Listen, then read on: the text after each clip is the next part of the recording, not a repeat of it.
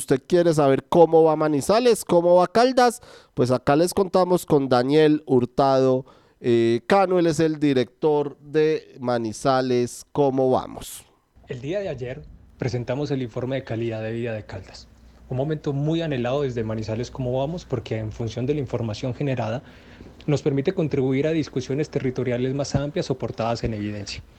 Hoy, desde Manizales, ¿cómo vamos? Hacemos una nueva entrega o un nuevo regalo a nuestro territorio. Información útil para la toma de decisiones. Ahora es responsabilidad de todos nosotros. Cualquiera de quien nos está escuchando esos datos les puede ser de utilidad.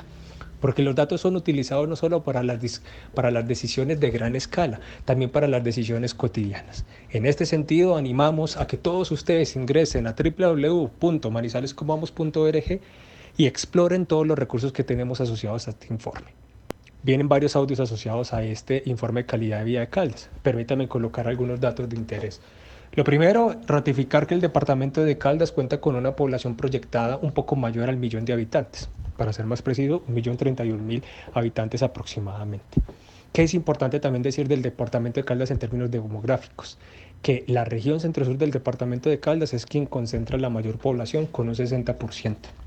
También está precisamente eh, Magdalena Caldense y Alto Occidente, que juntos como regiones del departamento concentran aproximadamente el 80% de la población. Caldas, al igual que Manizales, como lo hemos manifestado anteriormente, es un departamento que está envejecido. Es decir, cada vez hay mayores de más personas mayores de 59 años, es decir, de 60 años y más, y cada vez menores de 15 años.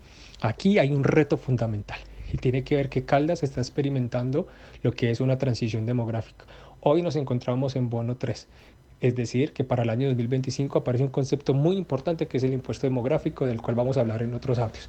En términos sencillos, cada vez la población en edad dependiente se está incrementando en comparación con la población no dependiente. Hablaremos un poco más adelante de estos, de estos datos. Así va Manizales o en esta ocasión así va Caldas.